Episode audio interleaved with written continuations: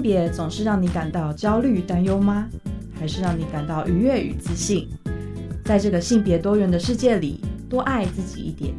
让我们支持性别平等。欢迎收听教育电台性别平等 Easy Go。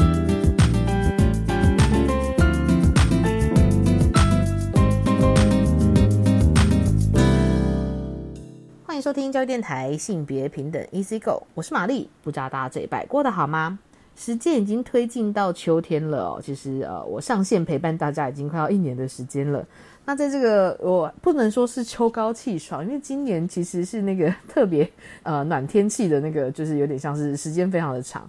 啊。对这个全球气候变迁，实在是令人感到有点忧心哦。但总算是比夏天的时候凉了一些，所以蛮适合出游的，对吧？哦，那在出游的时候呢，有一个公共设施是非常非常重要的，就是厕所。大家在很多公共场合啊，或者是有时候你在你自己工作的单位啊，其实厕所都是非常影响到民生大事的关键哦。那我们稍后的性别大八卦呢，就要跟来跟大家分享厕所的资讯哦。包含不同县市有些在推动性别的一个厕所的比例，然后去做改建。那有些县市呢，其实得到了一些资源，挹注在性别友善厕所的新建哦。那我们稍后呢，再跟大家分享相关的新闻。那今天性别慢慢聊呢，我们要来分享的是一个很有趣的计划，叫做“爱生根彩虹生根性别电影放映计划”哦。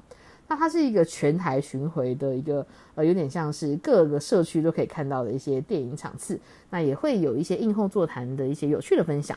那这个计划呢，其实是由酷儿影展哦周边衍生出来的计划。那我们今天邀请到的就是爱生根彩虹生根的巡回统筹琪琪来跟我们一起分享。这个啊，有点像是影片播映计划的相关新闻哦。那我们先进行性别大八卦。性别大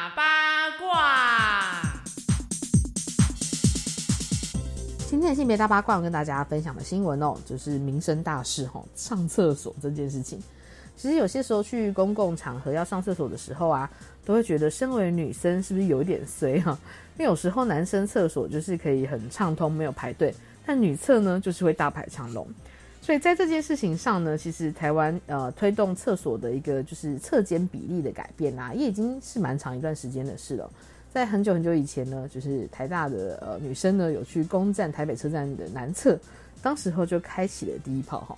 那呃，后续呢，其实建筑法规也有做过修订，所以像我们今天要分享的新闻呢，第一则呢，就是台中市政府呢正在推动阳光公厕的政策哦，希望男女厕间比例可以达到一比四。但是其实市议员就有指出哦，台中市的全市呢有一百六十四座公园公厕，那仅仅只有五十二座符合比例，改善仅达三成哦。所以其实呃改善几率有一点点低哈，为了达到一比四呃这个比例，其实主要就是让女生在上厕所的时候不用这样子排队哦。所以他们其实目前正在努力当中哦，目前已经有八十二处是新建或者是既有的公园厕所去进行一些改建或者是改善哦。那预计年底前呢可以再完成十二座。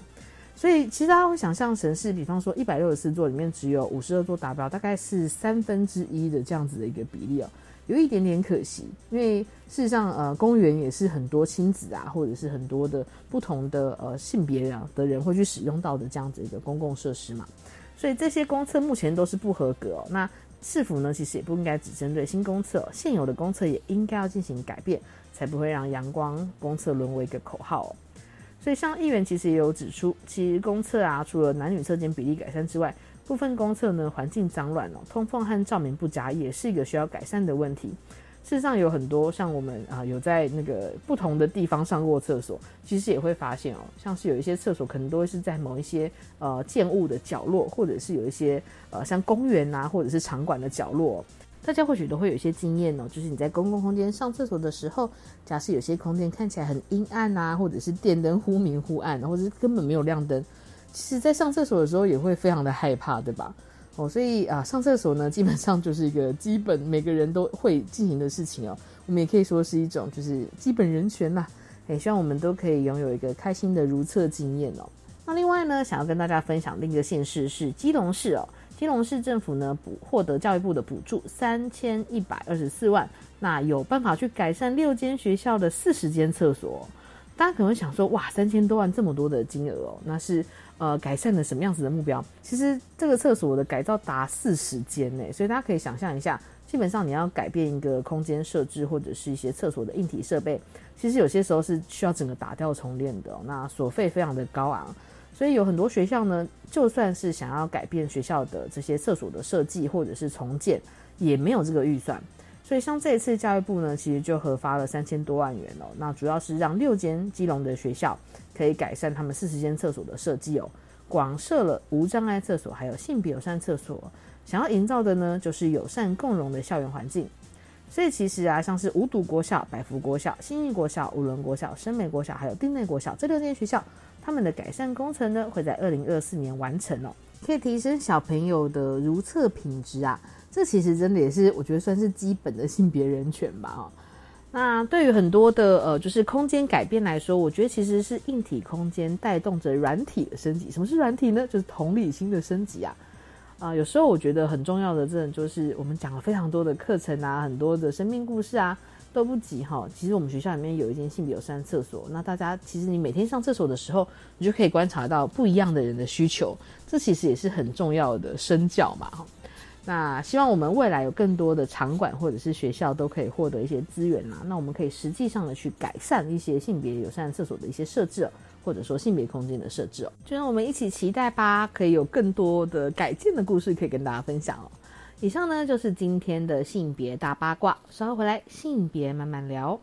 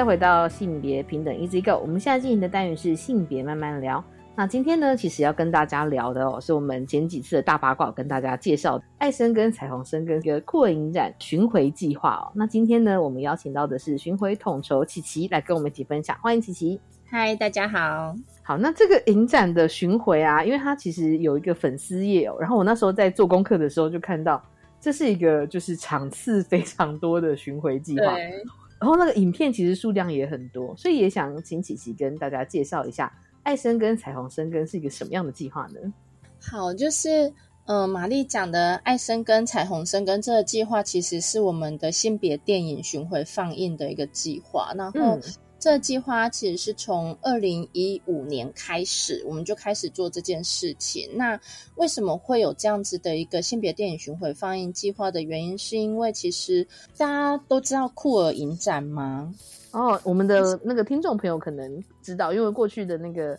像之前文龙老师好像也有做一些采访。那因为每年其实就是除了影展，因为可能影展都在秋季，对不对？对，那今年的那个巡回计划其实也是跟影展好像时间是有重叠的。对对对，没错。就是呃，因为其实主办爱生根的我们这个协会是台湾国际影音与教育协会，然后也是主办酷儿影展的单位。那当初就是呃酷儿影展的创办人也会觉得说，我们不是好多的影展，好多的同志友善的资源都是在北部居多嘛？嗯那时候其实也会有一个想法是，那有没有机会可以把更多不一样的性别相关的电影，包括是多元性别的、同志的、跨性别的这一些好多好多的故事，可以去带到离开都会区，然后不同的嗯县市来做放映，那就可以让更多不同的观众有机会去看到，哎，好多不一样的故事，然后透过这一些影片故事内容来产生更多的交流和对话，或者甚至进一步的理解。像我自己在一六年的时候，我就有注意到这个爱生根彩虹生根的计划，然后会注意到，是因为我朋友传了一个 Flying V 的那个就是群众募资的链接，对对对。然后当时候其实就有介绍这个计划，我就觉得超酷哎，就是因为那一年的那个主要的场域好像是偏乡，对，我就想说，对这个议题其实就是像其实说都会区，我们比较有资源可以去看这些影展之类的。可是其实像偏乡，或者是像今年的是以社区为主题的，那大家是比较没有机会去接触到这些议题，或者是听到这些不同的故事。我，觉得就是其实非常非常有趣。然后没想到这个计划是一个就是延续到今年，大家像从一五年到现在超多年了耶。对啊，其实其实还蛮不容易的啦。说实在的，然后再加上像之前进入到偏乡，甚至还有进入到离岛去做。性别电影放映的活动，就是之前还曾经到过金门、马祖、绿岛、澎湖哦，哦，去做，对对对对对，哇，去做性别电影相关的放映。我觉得这这一些影片的放映，然后甚至落在这一些，不管是偏乡离岛，或者是。呃，我们待会要分享的跟社区有关的放映经验，其实有好多的对话的产生，其实都会造成还蛮重要的影响，跟后续让大家可以认识不同的多元性别的一个契机。嗯，因为其实我觉得这个跟影展不太一样的是，比方说酷儿影展哦，它可能在各县市也有一些机会做放映的话，它有点像是大家是主动的，比如说我特别想要了解这个议题，我就是买票，然后我去支持去看。然后去了解，爱森哥有点像是换一个方式，就是把这些影片、这些资源带到各个场域去，然后有点像是主动的让大家看见这件事。其实那个动力应该会蛮不一样。嗯，而且酷儿影展跟就是爱生跟计划，我觉得客群很不一样。会关注影展的群众，他本身就是可能爱看电影，然后关注影像的，然后他相对的可能已经。就是在北部，其实已经养出一票，就是会追很多影展的观众，甚至这一群爱影展的观众，他们在影展现场的很多的提问，其实都是，甚至有的都会很性别专业，或者是很影像专业的。是是是。可是我觉得，当你把性别电影放到社区，然后放到偏乡里面的时候，你可以看到好多更真实的，然后。更有故事性的对话和交流出现，我觉得那个更贴近诶，我觉得那个是更贴近生命的一个很触动人的对话的经验。然后再加上说，呃，因为今年今年我们有规划了一些，就是在这些性别电影里面，我们选了十七部影片嘛，然后有规划了四个主题。那这四个主题其实也有一点想要去回应到说，因为其实二零一九年虽然说。呃，同性婚姻法通过了，它其实确实是台湾同志人权运动的里程碑。可是，其实说实在的，你落到各县市去看哦，就是法律通过是一回事，可是你回到台湾社会，就是大家对于性别真的有足够友善、足够理解了吗？其实好像不尽然，就是还是有好多好多的误解，或者是一些。很没有办法理解同志生命的事情，还是在发生。没错，哦，所以我们今年就是用比较是酷而坚持自我的精神，然后规划了四个主题，就是会希望让大家看到说，从这些影片里面去看到，不管是包括呃多元同志家庭的故事的，或者是包括说呃同志伴侣在情感认同上面。我在自己的情感上面有所挣扎，有所产生困顿的，嗯，或者是跨性别的、跨性别的主题的，然后对自己的身份认同的，甚至还有很重要的是，呃，同志小孩在面对父母的时候，要怎么产生一个良好的一个家庭的对话，或者我们要怎么看待冲突这件事情，这个都有规划在这一些影片的内容里面，就是主题非常的丰富。因为其实选了十七部片嘛，有一些像其中有一个主题是在爱的缺口拥抱彩虹，然后其中一部是非法母亲，刚好我们就是怪咖系列纪录片，在上一个小系列里面就有访问到那个当事人，也就是小雨跟 CT。对，其实我觉得他们在有点像是同婚的确合法化了，但其实比方说他们在做收养啊，或者是有一些是他们要一起拥有一个孩子这件事情上，都还是有很多的。法律上的困难，然后周遭的亲朋好友当然可能是有很大的支持力量，可是他们比如说生活的社区，或者是他们会接触到不同的人，或是孩子要上课之后，肯定会碰到不同的挑战。对我就觉得其实，在社区里面谈这种呃性别教育，特别是多元性别教育，我觉得是非常必要，而且它的重要性越来越高的。对，而且呃，我们就是这一些这十七部性别电影呢，其实选的都是纪录片，然后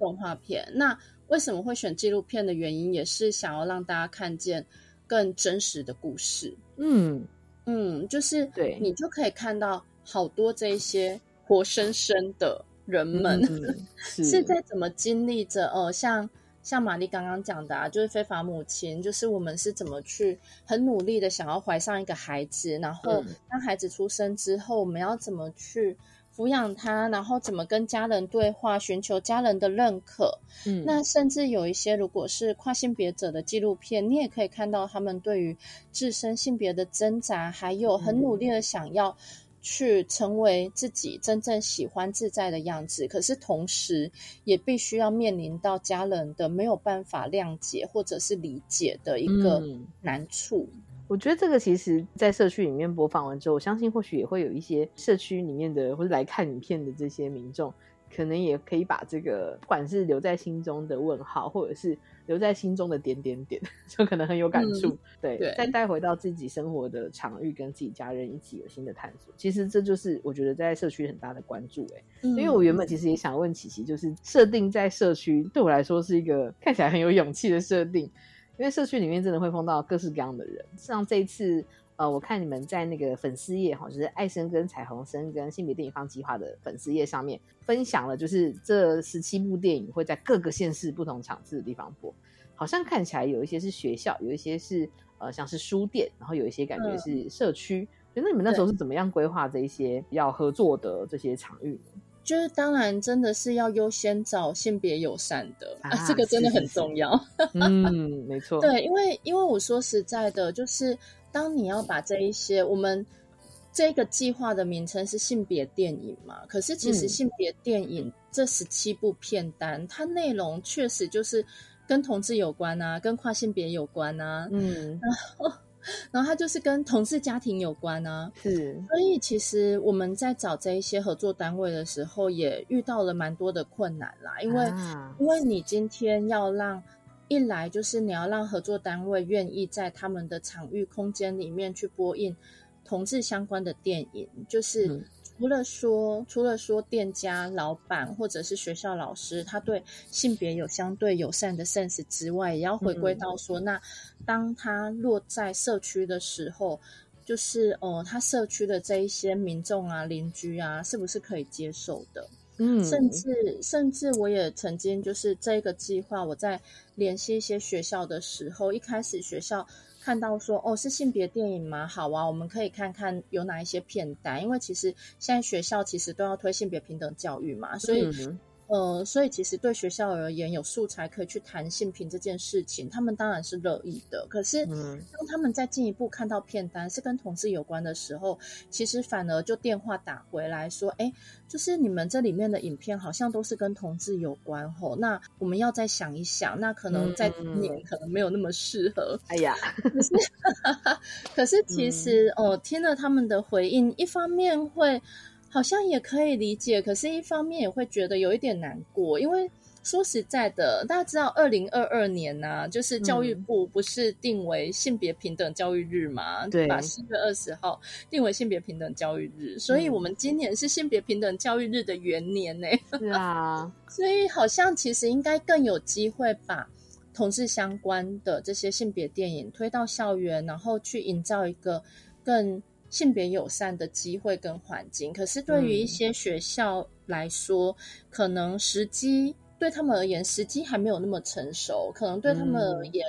就是他们所在的乡镇是相对比较保守的，所以他们也担心家长会不会有一些反弹。嗯，嗯，站在老师们的立场，因为其实也会有一些学校在比如说讲座邀请的时候，都会特别讲说啊，你能不能讲，比如说像是防暴的议题啊，或者是讲一些就是自我保护的议题啊。但是如果是要谈到多元性别，可能就会让一些老师比较焦虑。的确有可能真的是那种家长的焦虑感反映在老师身上。对，但的确就像琪琪说的，今年其实是性别教育的元年哦。然后这个日子其实也跟永字很有关系，所以、嗯对啊，我就在想，我我刚听琪琪这样子说，就是像这种呃，大家对多元性别议题一讲到，就是有一种、哦我知道很重要，但是我们好像会有点紧张的这个感觉。我觉得其实还是反映着我们还有很多需要努力的地方。嗯，没 错，啊，但其实这一次还是有几个学校，甚至有高中，呃，就是还有大学，对对对啊也是有成功的合作。进来，嗯嗯，没错，没错。但其实啊，如果说能有机会在国中小引发一些讨论，感觉也是蛮好的。所以，我们听众朋友，如果今天听完，此时此刻琪琪正在台南进行讲座，对。但是听完之后，假使有任何觉得，哎，好像这个议题大家也关心、也喜欢的话，那去现场参加，或者是未来再跟影展做一些接洽，哈，说不定有机会在学校去做一些放映。我觉得这很重要，大家要一起帮帮忙。可以看大家各自所在的县市在哪里，然后你其实呃出席参加就。也算是某程度算是一个很棒的支持了，然后再加上呢，嗯如果刚好那个场次有映后座谈的话，绝对会有很多很精彩的对话出现。没错，我嗯刚刚就是想说，我们下一段呢、可以跟琪琪一起来聊。九月份的时候呢，已经有跑过两场次了哦、在台北的泸州和三重地区。那我自己就非常非常好奇，就是像我自己有机会去那个社区分享的时候，我会觉得那个社区的民众抛的问题啊，有时候反而哎是我没有想过，或者是哎我没有 意识到有这样子的观点哦，非常非常刺激。那我们等一下呢，就可以请琪琪来跟我们分享一下已经开跑的这几场次，分享了哪些故事，然后跟现场民众是怎么样互动哦。那我们先休息一下。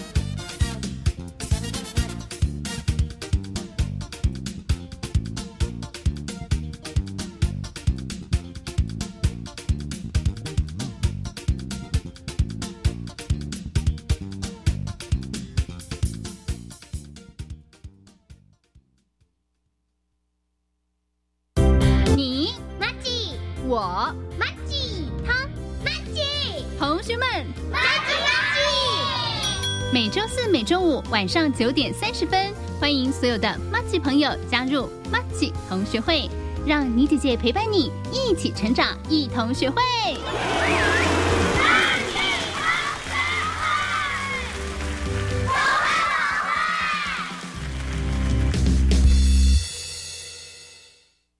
的穿着军官制服，长得好帅哦。他说我非常的甜美可爱，每天还会嘘寒问暖，真想跟他见面。可是他说钱被部队扣着，要你汇点钱给他买机票飞来看你，对吗？你怎么知道？不要被甜言蜜语诱惑了。当你还不了解对方的背景身份，千万不要汇款与爱情诈骗，请拨打一六五反诈骗专线。以上广告是由教育部提供。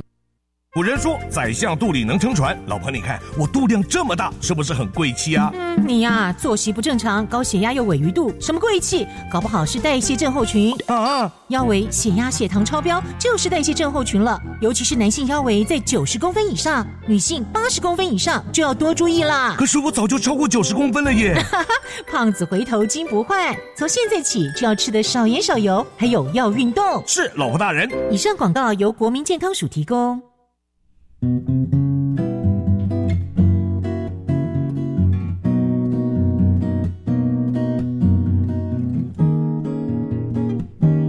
是苏命苏米恩，你现在收听的是教育电台。我，朋友们，就爱教育电台。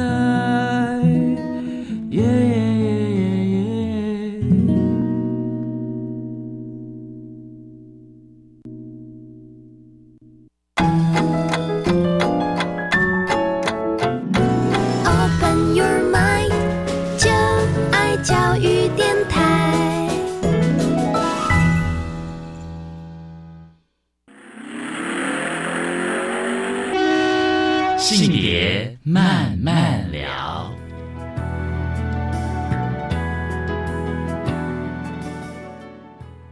欢迎再回到性别平等 EC Go，我们现在进段是性别慢慢聊。那在第二段呢，哦，我们其实上个段落聊了，呃，就是爱生跟彩虹生跟这个计划的一些就是缘起脉络。那其实九月份的时候呢，其实已经有举办过两场次在北部的这些影展的，呃，应应该说这个影片放映的内容，我其实蛮好奇，就是像在联系到这个台北的社区的时候，是怎么样呃去呃就是联系上这个单位的呀？我觉得这也是一个还蛮让我感动的经验，因为这也是我们应该是爱森跟举办这几年来，应该算是第一次联系到有机会跟议员合作吧。哦，是对。然后那时候我会想要接触议员的原因，是因为就是我们其实都一一直希望可以把影片落到社区。那要怎么有机会去落到社区，或者怎么去有机会去接触到很 local、很在地的民众？议员应该就是一个有蛮大机会，因为议员就是在耕耘社区的人、啊。的 确的确，对，嗯所以我那时候其实就是抱持着一个想法，想说，那我来联系一些议员看看，看有没有嗯机会。可是当然也不抱太大的期待，因为 因为说实在的，呃，没有抱太大期待的原因，是因为说实在的，大家一定会有选票的压力，尤其是当嗯这些主题又是跟同志有关、跟多元性别有关，那。嗯说实在，真的，唯一回应我的就是严卫慈议员。然后严卫慈议员他是新北市议员，他的选区是落在三重跟泸州，所以嗯我们现在在九月二三、二四刚放映完的这两场，就是落在泸州和三重这两个地方。那呃，为此议员他让我很感动的是，就是我们在活动现场啊，我其实开场的时候就有先谢谢他，因为就有跟魏慈议员讲说，其实我觉得很不容易，就是身为新北市议员，然后他会愿意一起来跟我们合作这样子的一个性别电影的放映活动。那魏慈议员他其实在现场也很明白的讲说，其实。对他而言，做这个决定也是很不容易的，也是一个新的尝试。因为说实在的，三重跟泸州是一个相对保守的选区，嗯然后呢，他说要把这样子的一个性别电影落在这两个社区里面做放映，对他来说也是一个挑战，也是一个尝试。是，可是他讲了让我很感动的一件事情是，他说，身为议员，不是只是在咨询台上面做质询或者做批判而已。当他真的去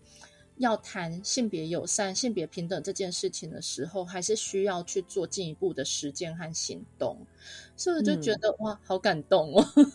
我觉得其实很不容易耶，因为嗯想象一下，就是 又临近选举，所以假使你要谈一个感觉社区民众会有很多不一样的呃想法的主题的时候，他其实也会承担着很多利民或者是呃就是社区民众对他的对呃就是各种立场观点的想法。对，没错所。以的确，我觉得我那时候看到想说，嗯，有跟议员合作，感觉这个议员心脏也蛮大颗的，很勇敢，对，也很友善，足够友善呢、对，他也说他心脏要够大颗，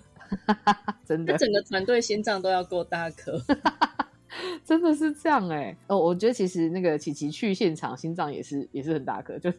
一个 大家都是强心脏的团队。对，但是你们这两场是，因为还我还蛮好奇，就是因为它的放映的那个影片的主题，其实就是因为说十七部都是环绕在多元性别。那在三重泸州的这两部分别是讲什么样子的内容，以及大家现场看完之后的讨论和反应是怎么样的？嗯，OK，就是这两场影片放映的选择也是由呃议员那边的团队来选出来的，然后他们选的是《日安午夜》跟《满上新堂》。那他们说会选这两部的原因，是因为呃，因为《日安午夜》它就是在讲五零年代大道城的一群欠口诶的嗯。女性嘛，然后再讲他们早年的在台湾早期还没有同性恋这三个字进来的时候，他们女女之间的情感，还有怎么去追寻自我，或者呃是因为什么原因进入婚姻这件事情，就是相对在地、相对本土。然后另外一部《满上仙堂》也是，《满上仙堂》是一对女同志在台南做在地的社区营造，然后也在。台南就是做一些性别平等相关的运动啊，然后举办同志游行啊，像这样子的一个纪录片的故事，嗯，哦。就是都比较 local，比较在地，然后也很轻松的可以让大家看到好多不一样的故事，嗯。嗯，而且都是台湾本地的故事。其实应该说，这次选择的这些影片，其实都蛮是以台湾经验为主的。对，没错，嗯。都是以台湾经验为主的，是像琪琪刚刚提到的《日安午夜》里面提到一个词是“请口”，哎，对，这个其实是某个有个很有年代感，对于女同志的阳刚女同志的称呼，对吗？对，因为真的就是在台湾很早期，美军还没有进入。大家知道同性恋这三个字，其实也就是很西方的啊，是呃文化的影响。然后在台湾社会，其实早期就是大家没有同志这一个词的概念啊，没有同性恋这三个字的概念啊，所以对于早期这一些不喜欢穿裙子、比较中性的大姐们，喜欢女人的大姐们而言，他们就都会说是浅口哎、穿裤子。穿裤子的，哦，没错。而且甚至包括同志这一个词也很有趣，就是嗯同志这个词也是很后来很晚近，我们才称同性恋叫同志的。就是我们那一天有、呃映后座谈邀请的，就是《日安午夜》里面的故事主角的孩子，就是童平安。来做分享，因为因为其实《日安午夜》里面的受访者，这个阿宝他的年纪其实今年已经八十五岁了。那嗯。他有结婚有小孩，那我们就是邀请了童平安来来担任映后的语坛人，因为嗯哼。碰碰他也是那个同志咨询热线协会的理事，这样子是。我觉得这个也很呃是一个很特别的对谈经验，因为对，当然那个影片的内容是记录一个八十五岁女同志。我觉得我必须说，其实像有时候我在跟呃家里面长辈聊天，因为有时候比如说看电视会看到同志的议题，然后我的外婆就会露出一个不解的表情，然后跟我讲说，他那个年代啊都没有这种人吧，就是这是你们年轻人才有的，就同志是年轻人的东西。对，但事实上只是比如说不认识或是没有认识而已哈，并不代表同志社群在嗯不同的年代是不存在的吧。对，没错。然后嗯我刚刚不是讲说，痛他其实也有分享说，其实像以前也都没有“同志”这一个词嘛。然后 他讲了一个很有趣的形容是，大家以前讲同志只知道说，哎，同志革命尚未成功，能需努力。啊，对对对，就是它其实哦是有很多不一样的年代上面的理解的，然后也有嗯很多不同的世代上面的差异，就是我们怎么嗯看待统治这件事情，或者我们其实是有着很不一样的经验的。嗯，那现场大家在，呃我觉得那个要是我在现场，我应该会觉得好特别。就是我看到一个老年同志的生命故事，然后这个同志的孩子，就是因为那个某个年代，其实大家可能还是会觉得啊，女性如果可以结婚或是要去结婚的话，是一个社会期待吧。然后大家是怎么样去？就比如说有没有什么令你印象深刻的提问，或者是那天嗯讨论了哪些主题呢？有啊，有一个是，其实呃，现场现场有年轻的观众，也有比较年长六七十岁的观众。那嗯年轻的观众跟年长的观众，其实他们所提出来的问题和产生的对话很不一样。年轻的观众就有做了一个提问，说：“哎，就是他们不是喜欢女生吗？那为什么最后还是会选择进入婚姻、嗯生小孩这件事情？这个对于年轻人而言是没有办法理解的，因为或许对于年轻一代的同志朋友，大家就会觉得说，就好好做自己就好了啊，你为什么要进入异性恋婚姻？可是。如果我们去把它回到很台湾早期那一个年代，真的就是这一群浅口诶，不会去想到说，呃，我今天跟女生在一起是可以有未来的。就是甚至包括阿宝在受访的时候也有提到一件事情是，他就算跟女生在一起，如果他当时的女友是要面临婚嫁、要结婚这件事情的话，他都会。要他那些女朋友去结婚，因为啊他们会觉得你要结婚有家庭，才会有一个未来感吧。嗯，就是他们可能在那个当时比较没有办法想象说，哦，原来同志是可以被接受的，可以是结婚的。因为你看，我们毕竟同志婚姻也是二零一九年才通过啊。嗯没错，我觉得这个就是呃跨世代可能在生命经验，或者是比方说我们能够在社会转变的这个过程当中，大家能够呃享受到的果实会不太一样。嗯然后在在过去时代，假使是个同志，应该真的非常难想象有一天其实同志是可以结婚的。那因为现场还有一些就是年纪比较长的社区民众嘛，他们在对那他们的提问又是什么样子呢？年长的民众哦，我先我先分享一个大哥，那个大哥说他是彰化人，然后他也是来自比较保守的乡下，可是大哥的回应很正向，他就说嗯他在这个社区场里面可以看到这样子同志的电影，他觉得很棒，哦，他就给我们错欸很大的鼓励。我想说，嗯哇，大哥你好，你让人好感动哦，就很感动哎、真的真的。对，然后他隔壁就是坐了一个七十岁的大姐，嗯然后，呃，这时候七十岁的姐姐就是开始做一些分享，她的起手式就讲说，她尊重同志，可是她不鼓励这件事情。嗯，对，然后她后来就有讲说，呃，因为她还是觉得每个人都还是需要有婚姻、有家庭、啊有小孩，这样才是是对的。然后她就她就说，她其实还是没有办法理解说为什么为什么要跟同性别的人在一起这件事。嗯可是其实大姐，我觉得她很棒的是，她虽然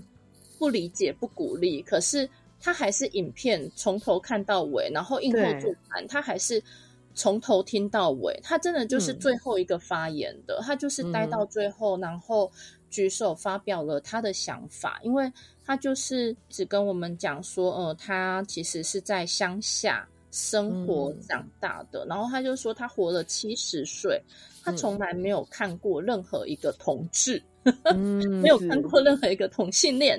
嗯。所以他其实就是他还是尊重啦，然后虽然不理解，可是就是同时也不鼓励这样子。嗯嗯。嗯，可是其实后来我就有回应，也很谢谢那位大姐留到最后。然后我给大姐的这位大姐的回应是，我就是用我们放映《日安午夜》这部片啊，因为《日安午夜》不就是台湾早期这一些爱女人的女人们的故事吗？所以其实并不是没有，而是在这样子整体的台湾社会里面，是不是有足够的友善，然后是不是有足够的契机，让这一些同志可以有机会慢慢的现身？因为像、嗯呃，在这个纪录片里面受访的阿宝，其实有收录在同志咨询热线出版的《阿嬷的女朋友》里面啊的其中一篇故事。那时候我们访谈了呃十七个老年六七十岁的女同志，都在这一本嗯书里面。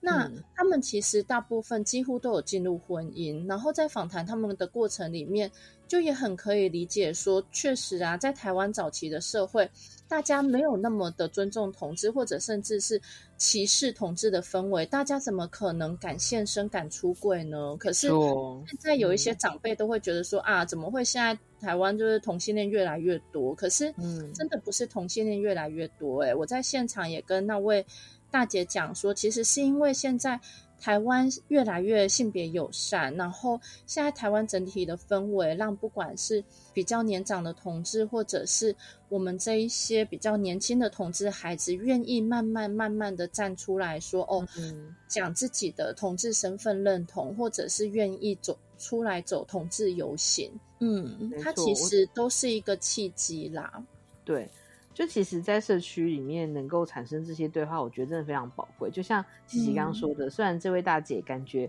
她的呃说法是她尊重，但是觉得呃不鼓励，但其实她能够，比如说她能够来参加这次的播映，然后他还看到这些生命故事，还能有这些对话，其实我觉得也是很不容易，而且已经开始滚动的转变的这种感觉。对，而且啊，说实在的，大姐在整个活动结束之后，嗯，跑过来跟我和痛，就是我们映后嗯。语坛人讲说，他其实家里有一个事，然后我们就我们就想说，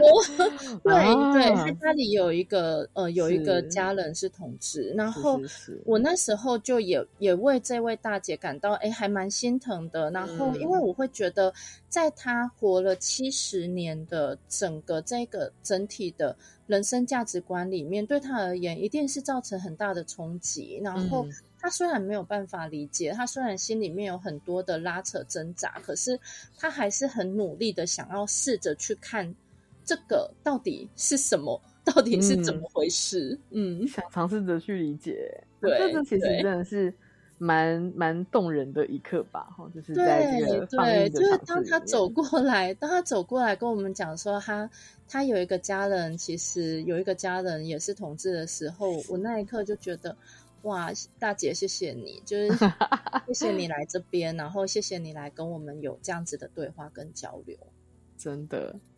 好，那我们在下个段落呢，再请琪琪来分享一下哦，就是像这个在社区巡回里面的一些讨论，其实后面还有另外一个是呃满上心堂哦，像这一部主题可能讲了什么，然后或是现场有什么令人深刻的对话哦，那我们先休息一下。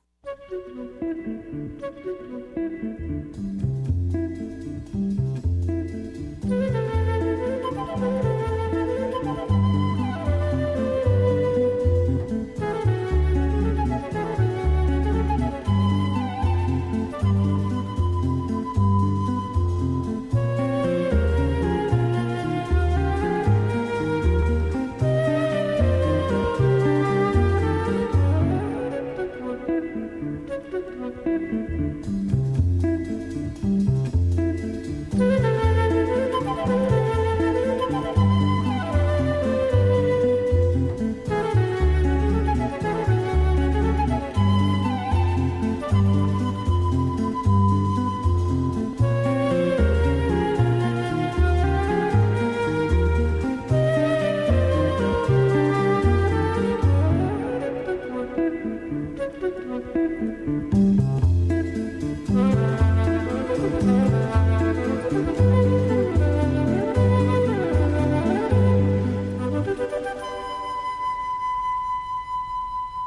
欢迎再回到性别慢慢聊。我们在呃九月份的时候呢，还有另外一个场次哦，是满上新堂在三重的一个咖啡厅去举办的、哦。因为其实刚刚那个在泸州的场次，我已经觉得哇，这个对话让我印象非常深刻。没想到那个阿姨家里面也有一个就是同志的家属哦。那在满上新堂的这一场次，又有什么样子令琪琪比较印象深刻的讨论呢？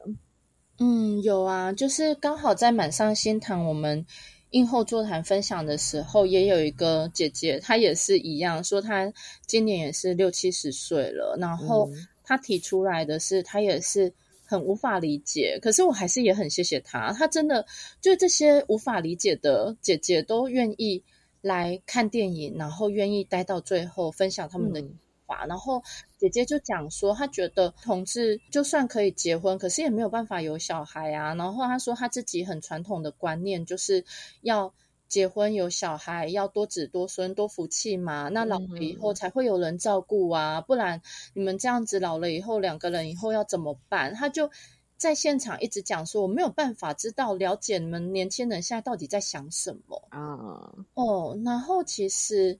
我很喜欢像这样子的一个巡回社区场的原因，就是因为现场其实会出现很多很多的真实的声音和对话。嗯，就是在现场啊，就有一个年轻的异性恋的男生，就是这个男生他就跟这个大姐做了一个他家里的故事的分享。就是这个男生，他就讲说，就是在他二十二岁的时候，就是他家里有一个阿伯，就一直都没有结婚，然后就是都跟他们住在一起。结果他就说，他二十二岁的时候，这个阿伯在跟他聊天，他们就感情很好嘛，然后聊天聊一聊，阿伯就跟他面对面当面跟他讲说，他其实是男同性恋这件事情。嗯嗯。然后这个男生就讲说啊，北利一炸那也无够啊，今嘛个讲啊呢，啊我奶拢唔在，因为那 他就讲台语，就是那个男生就讲说，因为他从小到大听到的大人们的姑姑们的讲法，都是这个阿北就是没有遇到对象啦，没有遇到适合的对象，所以没有结婚呐。然后他就说，那个阿北就跟他讲说，因为你现在二十二岁了啊，我现在选择跟你讲，是因为就是我也。不知道你可不可以接受我这样的身份啊？如果你不能接受，你决定说要搬出去、要离开，或者不住在一起，然后让阿贝自己一个人的话也没有关系，因为就对阿贝来说，他就会很怕晚辈没有办法接受他的同志身份。是，嗯，然后这一个男生他就讲说，他听了阿贝这样讲，他其实觉得。很惭愧，也很难过，因为他跟阿北感情很好，可是他就跟阿北讲说：“啊，你怎么会这样想啊？你以后如果有男朋友的话，要带回来给我看呢。”好温馨。对，就是对，就是他们的对话其实很温馨。然后，可是后来这个男生他就分享到说，就是二零一八年不是大家吵婚全场吵得正凶的一年嘛？然后又有公投。他就讲说，他阿北其实在二零一八年年初的时候被诊断出有癌症。嗯，那后来他阿北其实，在呃医院住院的时候，都是由他们家人轮流去照顾的。嗯，可是他阿北在二零一八年九月的时候过世了。然后这个男生就讲说，他当时他印象深刻，很清楚，他是在。台大医院的地下室签署婚姻平权的那个同意书联署书，嗯，然后他就说他在签署那个同意的联署书的时候，他在心里面是在对他阿贝讲说：阿贝你在世的时候没有办法看到婚姻平权通过，可是我会持续帮你争取，让你在天上可以看到这件事情的发生。嗯哇，我现在讲的也很泪盈眶哎，真的真的。对，因为因为其实，在在现场听这个男生讲，这个男生也讲的很哽咽。嗯嗯，我觉得那个真的就是一个很很触动、很触动大家心情的一个时刻啦。因为就是这样的一个男生，然后回应了这个姐姐，也分享了他家里真实发生的故事。嗯，对。就这真的是在嗯，比方说在社区场次里面会出现的火花跟碰撞，对，以及这个生命经验的故事，可能你们那时候在播放的时候，可能也没有想到，对，产生这样的对话，完全没有想到。对啊，因为我觉得的确，比如说像是很多我们在做性别教育的时候，并不是说，哎，我来教你一个比较先进的想法，而是这些故事或是这些人的生命和需求，它就是每个人每一天就是会有人有这样子的需要。对，然后如果我们呃有机会更了解这些议题的话，其实不管是你的家人、的亲朋好友，或者是其实距离你比较远，可是每个人的生命当中都会有这些需要被理解的时刻。哦，我刚刚真的是听到都落泪。对啊，应该现场应该也是，就是大家都有被触动到吧？对，有被触动到。只是我觉得对阿姨而言，她还是有一个焦虑在啦。她也会有一个焦虑，说啊，就是如果你们今天同志都自己共组家庭的话，那家里的长辈是不是就没有人照顾了？我觉得阿姨其实有另外的一份焦虑在那边。嗯嗯嗯。然后可以理解啦。对，然后其实呃，现场呃，映后讲师是彩虹平权大平台的执行长朱元，然后朱元那时候其实其实也有做了一个小小的分享，他就讲说，呃，我们很多现场的互动可能没有办法立刻做一个很及时的观念上的改变，可是有时候我们可以让它适度的停在这里。那为什么可以适度的停在这里的原因，是因为。其实不管是在社区，或者是不管在哪里，我们就是在生活里面，我们一定都会碰到，我们一定都会见到面，或者会听到彼此的故事。那当这些故事不断的发生，或者我们不断的对话的过程里面，其实就会开始慢慢的去有更多的认识。嗯嗯，就是不强求一定要在当下有立刻的价值观念的改。变，可是它是可以让它持续慢慢慢慢去发酵的。我觉得这个也是呃，就是巡回很大的目的之一，因为看见这些生命经验之后的，我觉得影片播放也是小小的撞击，然后这个会有各种涟漪，那友善的力量或许就会这样子慢慢的蔓延开来，这真的很重要。因为我们下一次还会再跟琪琪做一次访问，是还有另外一个计划哦，就是在台中吗？会有个播音计划，那我们会比较详细的去跟大家介绍。这个四个主轴的十七部的片单哦，到底有什么？因为大家今天听完，我们就是埋个伏笔，这样子大家应该会更好奇，就是我们在这十七部里面到底有什么精彩内容？这两部就已经超精彩的了。嗯，对。那大家如果说想要关注影展相关的资讯的话，可以怎么样去了解呢？可以在脸书搜寻“爱生跟彩虹生跟性别电影放映”，应该就会。出现我们的粉砖，然后所有的巡回放映的资讯都在这个粉砖里面。没错，从九月二十三号到十一月三十号，对，跑遍台湾各地啊，就觉得琪琪非常的厉害。我们有十四个县市哦，跑了十四个县市，然后四十八场吧，四十几场的放映场，惊人。嗯，对，这个其实我觉得所需要的一些行政或者是。各种成本应该都是蛮高的，就是大家如果想要支持呃爱森跟彩虹生根，或是支持影展的计划的话，又可以怎么样一起参与呢？真的是欢迎大家捐款啊！真的，我真的我真的必须说，因为爱森根从二零一五年执行到现在执行了八年，它其实是一个常年亏损的情况。可是为什么这个常年亏损的情况还是让协会持续的继续办理爱森根的这个活动，也是因为。我们想要有一个性别的坚持，就是把这些相关的电影落到社区里面，然后像刚刚分享的，不管在任何的场域、任何的现场激起的火花，其实那一些对话都会持续的引发一些涟漪和效应。所以大家可以把支持化为就是实际上的，像是捐款或者是。也可以去支持影展，或是你要去参与这些爱生根的。如果刚好到你家附近，刚好在不同的性别的友善空间，你也可以去现场支持一下。我觉得都是很实质的帮助啦。那今天很谢谢琪琪来跟我们一起分享哦，期待下一集我们再一起聊一聊这十七部片。感谢琪琪，嗯，好，谢谢，好，那也谢谢大家收听今天的节目喽，拜拜，拜拜。